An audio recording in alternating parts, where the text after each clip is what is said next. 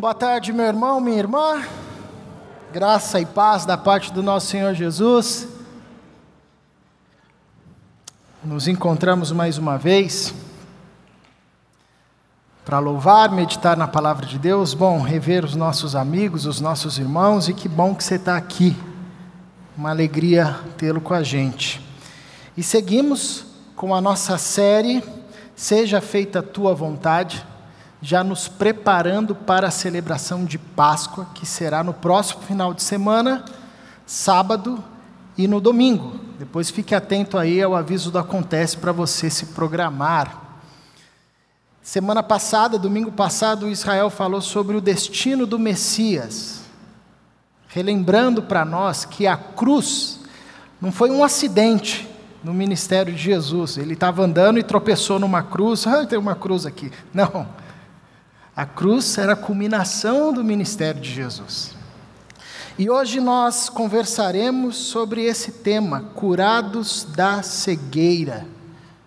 A gente está uma semana aí quase da Páscoa, né, na semana da Páscoa. E o texto que nós vamos ler acontece ocorre dias antes de Jesus rumar para Jerusalém, tomar a sua cruz, enfim, passar por todo o processo da paixão, da crucificação e da ressurreição.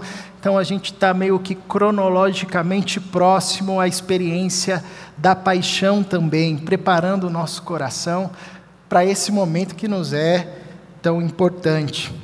E eu convido você à leitura do Evangelho de Marcos, capítulo 10, do verso 46 ao verso 52 pode acompanhar aí na sua Bíblia, porque nós vamos voltar nesse texto, mas eu também vou projetar aqui Marcos capítulo 10, do verso 46 ao verso 42. Eu convido você a acompanhar a leitura do texto, que diz o seguinte: Então chegaram a Jericó, quando Jesus e seus discípulos, juntamente com uma grande multidão, Estavam saindo da cidade, o filho de Timeu, Bartimeu, que era cego, estava sentado à beira do caminho pedindo esmolas. Quando ouviu que era Jesus de Nazaré, começou a gritar: Jesus, filho de Davi, tem misericórdia de mim. Muitos o repreendiam para que ficasse quieto, mas ele gritava ainda mais: Filho de Davi, tem misericórdia de mim. Jesus parou e disse: Chamem-no. E chamaram o cego. Ânimo, levante-se. Ele o está chamando. Lançando sua capa para o lado, de um salto pôs-se em pé e dirigiu-se a Jesus. O que você quer que eu faça? perguntou-lhe Jesus. O cego respondeu: Mestre, eu quero ver. Vá, disse Jesus, a sua fé o curou. Imediatamente ele recuperou a visão e seguiu Jesus pelo caminho. Vamos orar mais uma vez? Paizinho, abra os nossos olhos, os nossos ouvidos, o nosso coração, para que de fato possamos ver e ouvir a palavra que o Senhor tem para nós nesse momento. Que o nosso coração seja transformado por tua graça e que possamos experimentar a tua vida. Nós louvamos e reconhecemos que o Senhor já tem falado conosco até aqui. E pedimos que o Senhor continue a nos falar, em nome de Jesus. Amém.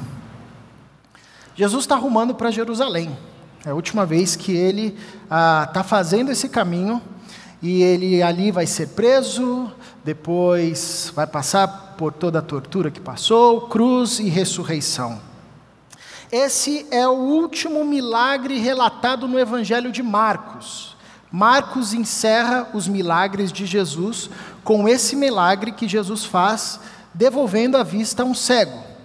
Isso é muito significativo, porque além da grandiosidade do milagre em si, que é um cego voltar a ver, ah, isso no Evangelho de Marcos e nesse bloco do Evangelho de Marcos, que começa do capítulo 8, depois você pode ler com calma, você vai ver que no capítulo 8 começa uma série onde Jesus está caminhando. Jesus está caminhando, está caminhando, ele não para, ele entra numa cidade, vai para outra cidade, caminhando com seus discípulos. Para ser discípulo de Jesus, você tinha que gostar de caminhar, porque ele caminhava a vida toda e caminhava. Então, nessa série que começa no capítulo 8, Jesus está se revelando e que começa inclusive com a cura de um cego e finaliza-se com a cura de um cego. Isso nos evangelhos é muito significativo, porque o maior conflito da multidão, dos fariseus, dos discípulos de Jesus, era um conflito que tinha a ver com a visão, com o enxergar o Cristo. Parece que ninguém conseguia de fato ver o Cristo, a não ser aqueles, e essa é a grande ironia dos evangelhos, a não ser aqueles que eram mais escanteados e que por vezes eram tidos como cegos. E às vezes literalmente, eles enxergavam mais sobre quem era Jesus do que os mestres religiosos, por exemplo, que não conseguiam identificar que aquele era o Messias e quando identificavam queriam derrubá-lo de qualquer jeito. Os discípulos também que estavam ali a todo instante, mas às vezes viam, às vezes não viam. O texto anterior a esse que o Israel pregou mostra os discípulos discutindo sobre quem ser o superior, o maior, enfim. Então é interessante que essa metáfora da cegueira, acompanha o ministério de Jesus. Então é muito significativo que antes de Jesus entrar para Jerusalém, passar por sua morte e ressurgir, a gente tem um milagre que de novo nos relembra da importância de voltarmos a ver. E obviamente, a expressão que marca aqui é: os seus olhos foram abertos. E esse é o grande milagre que todos nós desejamos experimentar, queremos e devemos experimentar, ter os olhos abertos para ver o Cristo, para ver Jesus. Então, já que a gente está trabalhando sobre essa temática da história de um cego que voltou a ver, eu te convido a mergulhar nesse texto a partir dessa perspectiva da visão. Como que essas pessoas aqui, esses personagens aqui, enxergavam a Cristo ou eram enxergados por Cristo? E um primeiro destaque é sobre a vida de Bartimeu, o cego mendigo que estava à beira do caminho. Como, como que Bartimeu enxergava Jesus? E de pronto a gente vê que Marcos traz aqui uma grande ironia nesse texto, que é comum nos evangelhos, como eu já, eu já disse. Bartimeu era cego. Esse, essa história também é relatada em Mateus, em Lucas, e eles trazem que eram dois cegos, só Marcos que decide focar a história em Bartimeu, porque talvez fosse o mais conhecido ali daquela região, né, e que tomou essa iniciativa e tudo mais. Mas a grande ironia nesse texto é que a gente tem um cego que enxergava Jesus melhor do que toda a multidão, inclusive os discípulos, que tinha suas faculdades visuais em pleno funcionamento. Aliás, essa aqui é uma grande ironia do Evangelho, dos Evangelhos. Aqueles periféricos, aqueles à margem, conseguiam enxergar bem melhor o Cristo do que aqueles que estavam inseridos, às vezes, no ambiente religioso. Um grande exemplo para nós aqui é Saulo, por exemplo. Saulo era um grande cego, que sabia muito bem da Torá, que sabia muito bem dos profetas, que sabia muito bem da, das profecias acerca do Messias, mas era um cego, literalmente um cego. Quando teve o seu encontro com Cristo, aí sim os seus olhos foram abertos. Porque a grande questão na caminhada com Deus não é o quanto se conhece de Bíblia embora isso seja muito importante. Mas é ter os olhos abertos para enxergar o Cristo. mas é experimentar essa experiência que é divina da parte de Deus para nós, que tem a ver com revelação, ter os olhos abertos, que é algo que a gente não manipula. Ninguém pode manipular a revelação da parte de Deus. A gente prega, a gente louva, a gente se encontra aqui fazendo o melhor que a gente pode, mas com o coração desejoso de que Deus se revele a nós, porque se Deus não se revelar a nós, isso tudo é informativo apenas. Isso tudo é informativo. A revelação é esse movimento de Deus na nossa direção, da qual a gente não tem muito o que fazer a não ser clamar: Jesus, filho de Davi, tem misericórdia de mim. Jesus, filho de Davi, tem misericórdia de mim. Se revela a nós, Senhor, se revela a mim, Senhor. Abra os meus olhos. E aí, no tempo de Deus, Deus vem e se revela, os nossos olhos são abertos, e aquilo, às vezes, que a gente sabia e conhecia desde criança, mas nunca fez sentido, se conecta. Tipo Candy Crush, quando você ganha aquele brigadeiro lá que explode todas as outras pedras, assim, né? Quem jogou sabe. Uau! Vi! Agora eu entendi. Agora faz sentido. Então nós temos Bartimeu, um cego, e o texto diz que Bartimeu, apesar de cego, sentado à beira do caminho pedindo esmolas, quando ouviu que era Jesus de Nazaré, então Jesus está saindo de Jericó, indo para Jerusalém. Uma multidão vai seguindo Jesus, os discípulos estão seguindo Jesus. Aqui Jesus já está próximo ao final do seu ministério. Logo, a popularidade de Jesus já havia se espalhado tanto é que quando Bartimeu ouviu que era Jesus, então muito provavelmente Bartimeu já tinha ouvido acerca das ações de Jesus, do ministério de Jesus, ele já tinha um conteúdo prévio acerca de Cristo, que já havia gerado no seu coração uma esperança acerca daquela pessoa, uma identidade acerca daquela pessoa chamada Jesus de Nazaré, Nazaré que era a periferia do mundo antigo, Jesus estava vindo de lá, e quando Bartimeu viu que Jesus de Nazaré estava passando por ali, de um pronto, não teve dúvida, ele começa a gritar: Jesus, filho de Davi, tem misericórdia de mim. E começa a gritar, a plenos pulmão, pulmões: Jesus, filho de Davi, tem misericórdia de mim. Apesar de ser uma frase curta, essa frase revela muito sobre como Bartimeu enxergava Jesus. Primeiro, reconhecia a realeza de Jesus, porque sabia que Jesus de Nazaré, vindo da periferia daquele mundo antigo, era descendente de Davi tinha realeza no seu sangue. Não importava se ele era de Nazaré, ele é filho de Davi, ele tem direito ao trono. Então, Bartimeu via Jesus como alguém da linhagem real. Agora, essa sentença, filho de Davi, também era usada pelos profetas para identificar o Messias aquele que viria e restauraria o reino a Israel, aquele que viria e que tomaria o cedro de governo e de justiça que nunca se apartaria da tribo de Judá, como bem profetizou Jacó.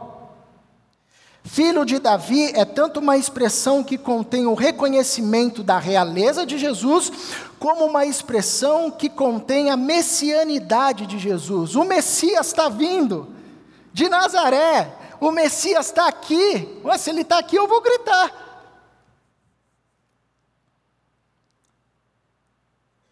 E o grito de Bartimeu, o clamor de Bartimeu, também revela que Bartimeu enxergava Jesus como um homem cheio de misericórdia.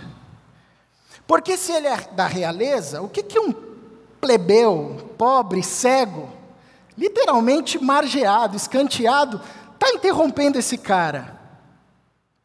Se ele é um Messias, o que, que ele tem a ganhar parando para conversar com o cego. O Messias tem uma agenda cheia, tem que restaurar a glória de Israel, tem muita coisa para fazer. Mas Bartimeu tinha consciência que Jesus, filho de Davi, Rei dos Reis, Messias, ele é era um homem cheio de misericórdia. Jesus, filho de Davi, tem misericórdia de mim. O conceito de misericórdia na perspectiva hebraica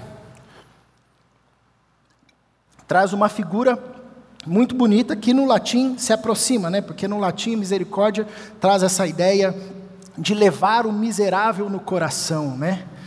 No hebraico a ideia é levar o miserável no ventre. A palavra racham traz essa ideia do ventre, de gestar um miserável no ventre. Isso é uma ação de misericórdia. Então, quando o cego Bartimeu clama a Jesus, filho de Davi, o rei dos reis, o Messias, e diz: Tem misericórdia de mim, ele está se apegando a essa imagem. E carrega aí no teu ventre. Tem misericórdia de mim, olha para a minha, minha situação. Então nós temos um cego, que apesar de cego, sabia muito bem quem era Jesus, Sabia que Jesus estava passando por ali, sabia que Jesus era da linhagem real, sabia que Jesus era herdeiro do trono, sabia que Jesus era o Messias prometido pelos profetas e sabia que, mesmo sendo rei, mesmo sendo Messias, era um homem cheio de misericórdia, capaz de parar, ouvir o seu clamor e atender, mesmo ele sendo um cego, mesmo ele sendo um pobre, mendicante, enfim.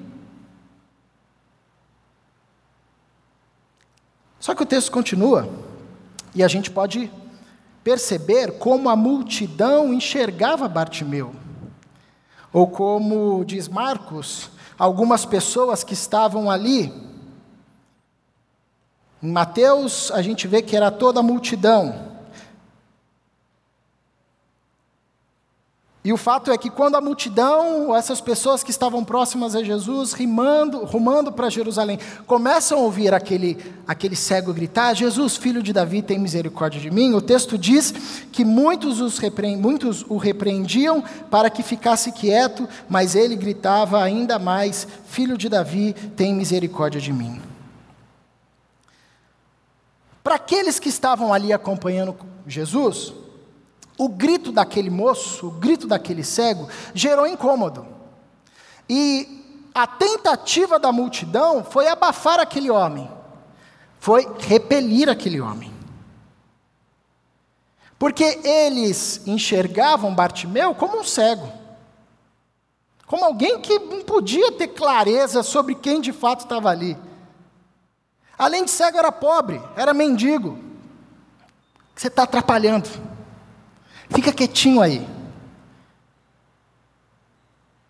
E eles tentaram, porque tentaram abafar Bartimeu, mas Bartimeu, sabendo quem era Jesus, clamava cada vez mais alto.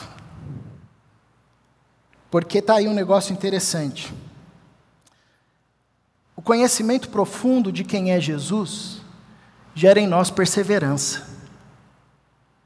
Quanto mais conhecemos quem é Cristo, mais perseverante é o nosso grito e o nosso clamor em direção ao Cristo, porque a gente sabe que não tem outro nome pelo qual importa que sejamos salvos. Então vou pra, clamar para quem? Eu só posso clamar para Jesus. Não importa se estão tentando me abafar aqui. É só Ele que eu tenho para clamar. Isso era uma noção clara para Bartimeu, embora a multidão ali tentando repelir, e você imagina, estavam todos rumando para Jerusalém para celebrar a festa da Páscoa, então é muita gente, e um cego tentando passar aquela barreira intransponível para chegar até Jesus, mas aquela multidão via um cego como alguém que não era digno de chegar até Jesus. E olha que interessante, porque ao percebermos como a multidão tratava Bartimeu, como a multidão, aquelas pessoas, enxergavam Bartimeu, nós conseguimos também identificar por tabela como que aquelas pessoas enxergavam a Jesus. Porque a forma como nós enxergamos o nosso próximo define claramente como nós enxergamos a Cristo. Essas duas coisas não estão separadas. O olhar da multidão para Bartimeu e a ação da multidão para Bartimeu de abafar dizia muito sobre como eles enxergavam a Cristo. Embora isso não esteja claro no texto, a gente não sabe se a multidão fazia isso porque não queria incomodar o Cristo, não queria incomodar o Messias, que poderia até ser uma boa intenção, ou por uma questão ambiciosa, egoísta. Não, Jesus está aqui, primeiro a gente, Bartimeu, fica atrás, você é cego aqui, já está difícil que você quer atravessar o cordão, espera a sua vez. Pega a senha lá com, com Judas. E então, assim, a multidão queria olhar o seu, a gente não sabe. Mas uma coisa fica clara: que essas pessoas que estavam abafando o cego não sabiam quem era o Cristo. Porque se soubessem que Jesus é o Filho de Deus, que cura e traz a vida, pessoas, inclusive como Bartimeu, ao ouvirem o clamor do cego, iriam dizer: Para, para, fala para Jesus parar, a gente está levando um cego aqui agora. Porque quando nós não temos consciência de que Jesus é o Filho de Deus que tem poder e palavra de salvação e gera transformação, nós nos tornamos pessoas que, ao invés de levar os doentes para Cristo, nós abafamos os seus gritos. Não, esse tipo de gente não pode vir até Jesus, não. Jesus não dá conta do pecado deles. Imagina se esse pessoal começa a entrar na igreja. Tá doido. Jesus não tem poder para cuidar desse tipo de gente. Esse pecado aí, ixi, não dá. Ó, Jesus eu perdoo até aqui. A forma como nós tratamos aqueles que clamam ao nosso redor diz muito da forma como nós enxergamos o Cristo. A forma como nós tratamos o ser humano, sobretudo aqueles em situação de maior vulnerabilidade, diz muito acerca da nossa visão acerca de Jesus Cristo. João deixa isso claro quando diz: olha, se você diz que ama a Deus, na sua carta, ah, quando ele vai dizer àqueles irmãos e a nós também, mas você odeia o seu irmão, você é mentiroso. Porque se você ama Deus, você ama seu irmão, essas coisas não estão desconexas. A fé cristã, e quanto maior for o nosso entendimento acerca de quem é Cristo, acerca do seu amor, acerca do seu sacrifício, acerca do seu poder transformador, maior será o nosso amor aqueles que estão à nossa volta, a fé de que aqueles que estão à nossa volta, presos em cegueira absoluta, podem e devem ir a Cristo, inclusive seremos nós canais para levar essas pessoas a Cristo, porque nós sabemos que Cristo tem poder para curar.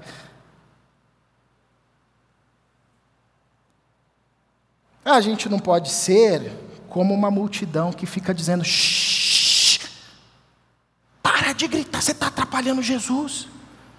Tem culto agora. Para. Oh, Jesus não dá conta desse pecado, não. Você é cego, você acha que Jesus consegue fazer essas coisas aí, filho? Então, a forma como a multidão enxergava Batimeu dizia muito como a multidão via Jesus. Porque se para nós Cristo é alguém que não tem poder para devolver a visão àqueles que estão cegos, nós vamos ficar abafando os clamores daqueles que estão ao nosso redor. Mas se para nós Jesus é aquele que tem poder e autoridade sobre a morte, qualquer clamor que nós ouvirmos, nós vamos dizer, meu amigo, é Jesus. Vamos lá que eu vou te levar. Estava conversando um dia desses com uma psicóloga cristã e ela falou assim: Nossa, eu tenho uma agonia, porque eu sou psicóloga e às vezes eu ouço as pessoas abrindo a vida e está tão claro que o problema dessa pessoa é Jesus, ela tem que encontrar Jesus. Dá vontade de falar: Minha filha, para aqui, vamos lá orar. Não, vamos orar aqui mesmo. Deixa eu falar para você sobre Jesus. Isso vem de um coração que sabe quem Cristo é, que sabe que Cristo é aquele que tem a água da vida. Por isso, quando encontra um sedento na rua, em casa, no trabalho, na faculdade, onde quer que esteja, diz: Meu amigo, eu sei onde está a água que mata a sua sede e que faz a sua, a sua alma ser uma fonte a jorrar para a vida eterna. Agora, se a gente não tem essa visão, nós somos como essa multidão que diz para Bartimeu: Fica quietinho, você é mendigo, você é pobre, você é cego. Jesus não tem nada com você, cara. Porém, o texto continua. E nos revela como Jesus enxergava Bartimeu. E é muito comum, Marcos usa muito essa linguagem, os evangelhos também, de fazer uma contraposição entre a multidão e Jesus, entre os discípulos desorientados e Jesus, entre os fariseus religiosos e Jesus. Porque nessa contraposição a gente consegue enxergar melhor. Nós somos confrontados, nós vemos o que nós somos e como deveríamos ser ou o que podemos ser quando olhamos para Jesus. Quando nós olhamos para a multidão, a gente é confrontado. Vixe, eu sou assim, eu fico abafando as pessoas. A gente olha para Jesus e diz: Nossa, eu estou longe de ser assim, mas Senhor, quebranta meu coração. Porque em tempos de cegueira, em tempos onde a gente não sabe para quem olhar, a multidão diz uma coisa, os líderes religiosos dizem outra, os cegos estão gritando outra coisa, os discípulos estão confusos, batendo cabeça, a gente tem que olhar para Jesus. A gente tem que olhar para Jesus, ver como Jesus agiu recalibrar o nosso coração, deixar o Espírito Santo recalibrar o nosso olhar, para continuar a nossa caminhada. Como é que Jesus enxergava Bartimeu? O texto diz que Jesus parou. Jesus parou. Glórias a Deus, porque Jesus é um Deus que para num mundo onde ídolo nenhum para, no mundo onde o dinheiro não para e atropela os cegos, no mundo onde as pulsões sexuais não param e atropelam os surdos, no mundo onde o sucesso não para e atropelam os desvalidos, no mundo desalmado, Jesus é um Deus A multidão quer acelerar. Shhh, vamos lá, estamos para Jerusalém, fica quieto aí, seguindo. Vamos lá, embora. Jesus é um Deus que para. Glórias a Deus, porque Jesus para. Porque Jesus parou para mim, porque Jesus parou para você, porque Jesus parou para Batimeu, porque Jesus continua sendo um Deus que para. Que para. E ele para porque ele é servo, como o Israel falou no domingo passado. E Jesus para porque ele enxerga o cego. Jesus vê o cego. Enquanto a multidão queria inviabilizar aquele cego ali, torná-lo invisível, Jesus vê. Jesus é um Deus que vê. E para.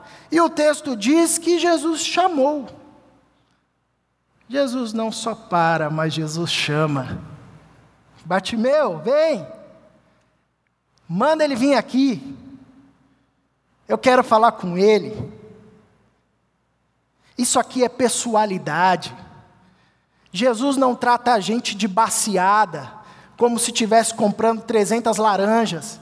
Jesus sabe quem ele está chamando. Do meio de uma multidão, Jesus conhece o clamor daquele homem. Do meio de um monte de gente que ora ao mesmo tempo, apresentando a sua vida, Jesus conhece pessoalmente aquele a quem ele chama. Enquanto a multidão desconsiderou aquele cego, desconsiderou aquela história, aquele homem, aquela identidade por trás daquele homem, Jesus para, Jesus chama, reconhece que aquele é um ser humano, reconhece a sua pessoalidade, manda vir aqui, não é baseada, é ele, ele pinça Bartimeu de lá. Isso foi tão incrível que diz que o cego pulou. Deixou os seus bens, que era só uma capa, deixou de lado e foi atrás de Jesus. E quando chega, Jesus conversa com esse homem. Jesus não tem pressa. Ele para, ele chama, e ele é igual mineiro, proseia. Ah, Batimeu, o que, você quer que eu faça? Coisa mais óbvia, né? Mas Jesus proseia com o cara. Porque Jesus não apenas para, não apenas chama, mas Jesus convida para parceria.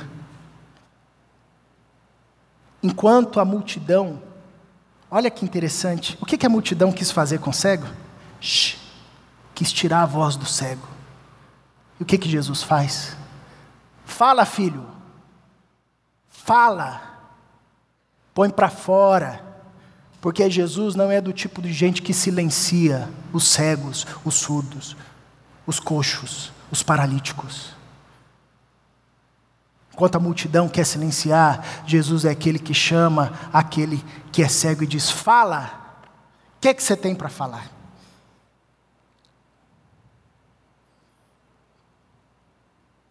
O cego respondeu: Mestre, eu quero ver. E aí Jesus nos revela como ele enxergava Bartimeu. E o texto nos ensina que Jesus enxergava aquele homem como um homem de fé. A multidão queria silenciar um homem de fé.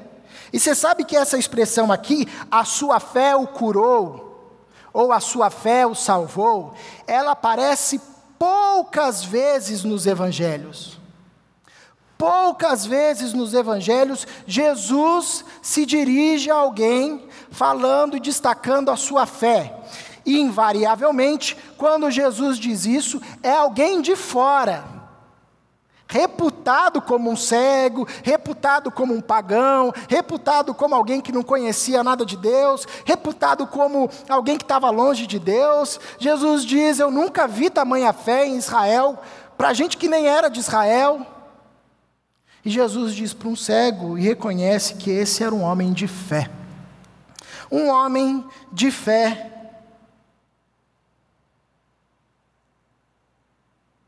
Enquanto a multidão não conseguia enxergar, e enxergava em Batimeu alguém que deveria ser abafado, Jesus encontrava naquele homem um homem de fé e uma fé digna de ser destacada.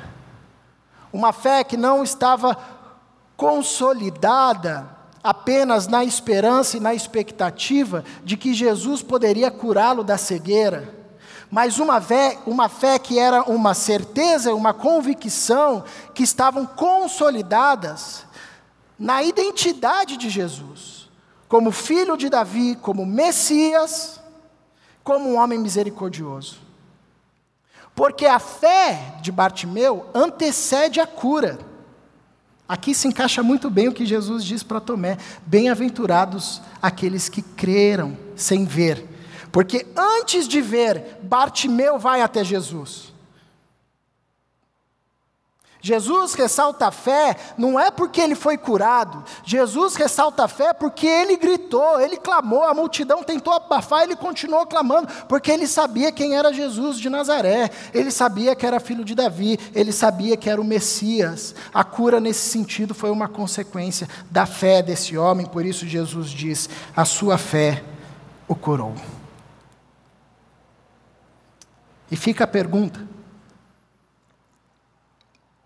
Quem era o cego da história? Quem era o cego da história? Por isso, esse texto nos lança uma pergunta: como um discípulo enxerga Jesus? Como um discípulo de Cristo deve ver Jesus? Como um discípulo que caminha com Jesus deve enxergar? Porque os discípulos estavam ali, o texto não fala nada dos discípulos, mas eles estavam ali. E tem uma pergunta aqui que conecta Bartimeu com Tiago e João, do texto anterior, dos versículos acima, pregado pelo Israel domingo passado. E a pergunta é essa que Jesus faz: O que você quer que eu te faça? Porque Jesus no verso 36, se você der uma olhada aí, você vai ver que Jesus faz a mesma pergunta para Tiago e para João. Tiago e João são conectados a Bartimeu por essa mesma pergunta que Jesus faz. Jesus diz a Tiago e João: O que vocês querem que eu faça para vocês? Eles dão uma resposta, e a resposta é: ó, faz com que a gente se assente um à sua direita e um à sua esquerda, quando vier o teu reino, quando o Senhor entrar na sua glória. Jesus pergunta para Bartimeu: o que você quer que eu te faça? Bartimeu diz: eu quero voltar a ver. Jesus recusa a resposta de Tiago e João e sinaliza que a resposta de Tiago e João é equivocada. Mas Jesus aceita a resposta de Bartimeu e concede inclusive o que Bartimeu pediu, porque reconhece que a resposta de Bartimeu é certa. Qual que é a diferença entre as duas perguntas, as duas respostas? Os dois, num primeiro momento, os três, na verdade, pediram algo para si.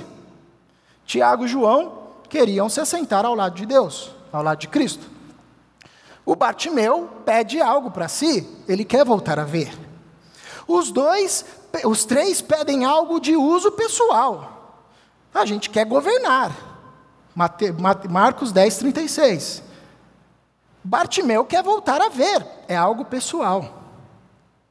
O problema aqui não foi o pedido mas foi a lógica do pedido. Como bem o Israel falou no domingo passado. A lógica do pedido de Tiago e de João era uma lógica de morte, onde eles estavam pedindo para Jesus pegar aquilo que ele tinha transformado ou queria transformar em vida e mudar e transformar isso em morte porque Jesus estava ensinando seus discípulos a serem servos. Isso é vida, mas os discípulos queriam ser reis, governadores, senhores, autoridades. Isso é morte. A lógica do pedido de Tiago e João transformava o que era vida em morte. A lógica do pedido de Bartimeu transformava e pedia para Cristo transformar vida aquilo que era morte. Eu sou cego, Senhor.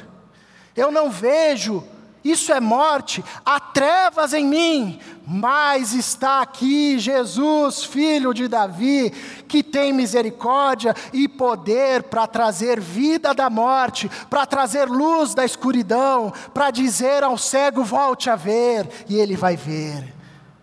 Isso é lógica da ressurreição.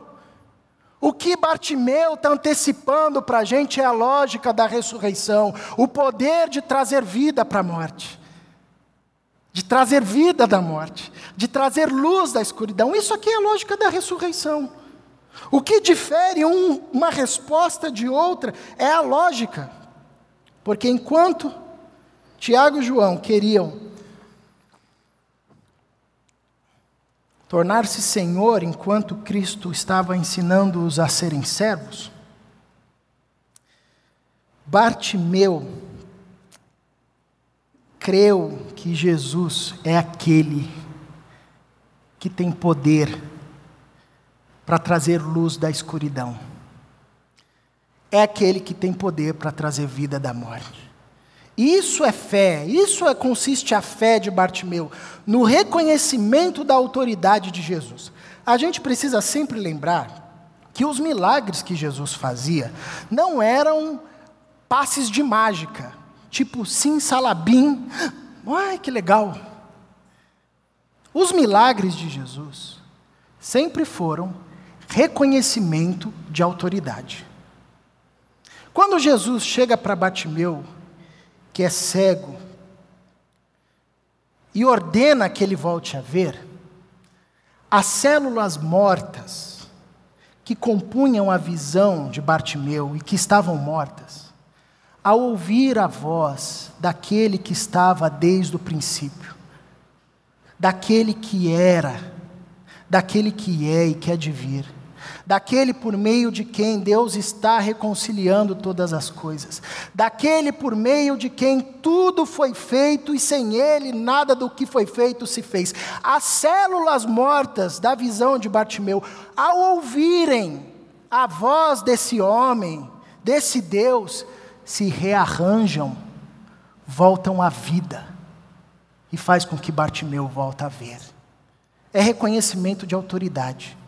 É como Pedro, Tiago, João, lá no barquinho na tempestade, ficaram abismados quando Jesus deu uma ordem para o vento, quando Jesus deu uma ordem para o mar, o vento e o mar silenciaram e obedeceram, e eles disseram: Ué, quem é esse que até o vento e o mar lhe obedecem?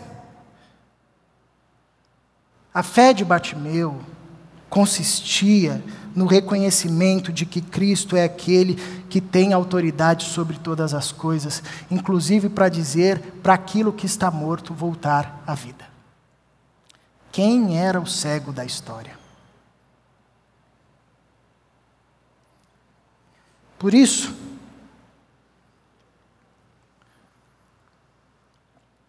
a gente precisa sempre relembrar que essa pergunta de Jesus também nos alcança. Em todo tempo, Jesus continua sendo um Deus que para, que chama e que pergunta: O que, que você quer que eu te faça? Essa pergunta que foi feita a Bartimeu, Jesus também faz a nós. De muitas formas, em muitas situações, diante de muitos clamores que nós colocamos aos pés de Jesus. E a resposta que nós damos a essa pergunta de Jesus diz muito sobre a forma como nós o enxergamos. Se ao sermos perguntados por Jesus, o que quer que eu te faça, a nossa resposta é uma resposta a partir das nossas carências. Eu quero um carro, Senhor. Eu quero uma casa. Eu quero prosperar. Eu quero ser o Senhor. Eu quero comandar. Eu quero, enfim. Se as nossas respostas são respostas que estão pautadas na lógica da morte, onde nós vemos Jesus como alguém que está ali para suprir as nossas carências apenas, e é por isso que a gente não, nem leva a gente cega para Jesus, porque a gente não reconhece mais autoridade em Jesus. As nossas respostas serão respostas pautadas numa lógica de morte. Numa lógica onde nós pedimos para Jesus transformar aquilo que Ele quer transformar de vida em nós em morte. Respostas que vão fazer com que Jesus realimentem o nosso ego. Enquanto Jesus diz, você tem que morrer, a gente diz, eu quero viver, Jesus. Você tem que crucificar o seu, eu quero ser feliz, Jesus. Você tem que ser generoso, eu quero acumular, Jesus. As nossas respostas a essa pergunta de Jesus que nos encontra a todo instante diz muito sobre a forma como nós enxergamos a Jesus. Porém, se ao sermos perguntados por Cristo, o que você quer que eu te faça? Se a nossa resposta for, mestre, eu quero voltar a ver, nós confirmamos que reconhecemos que em Cristo há autoridade para trazer da morte vida, para pegar o nosso casamento que está todo escancalhado e restaurar, para pegar as nossas relações familiares que estão todas fragilizadas e trazer para a ressurreição. Para pegar da nossa vida sem rumo, sem direção, perdido, chafurdado no pecado. Parar, chamar, fala: vem, vem para a vida. Eu quero voltar a ver. Mestre, eu quero ver. É a fala que nos relembra da ressurreição, que Jesus é aquele que traz luz em meio às trevas, que traz vida da morte, que nada o detém, que nada o para, é aquele que nos cura da nossa cegueira.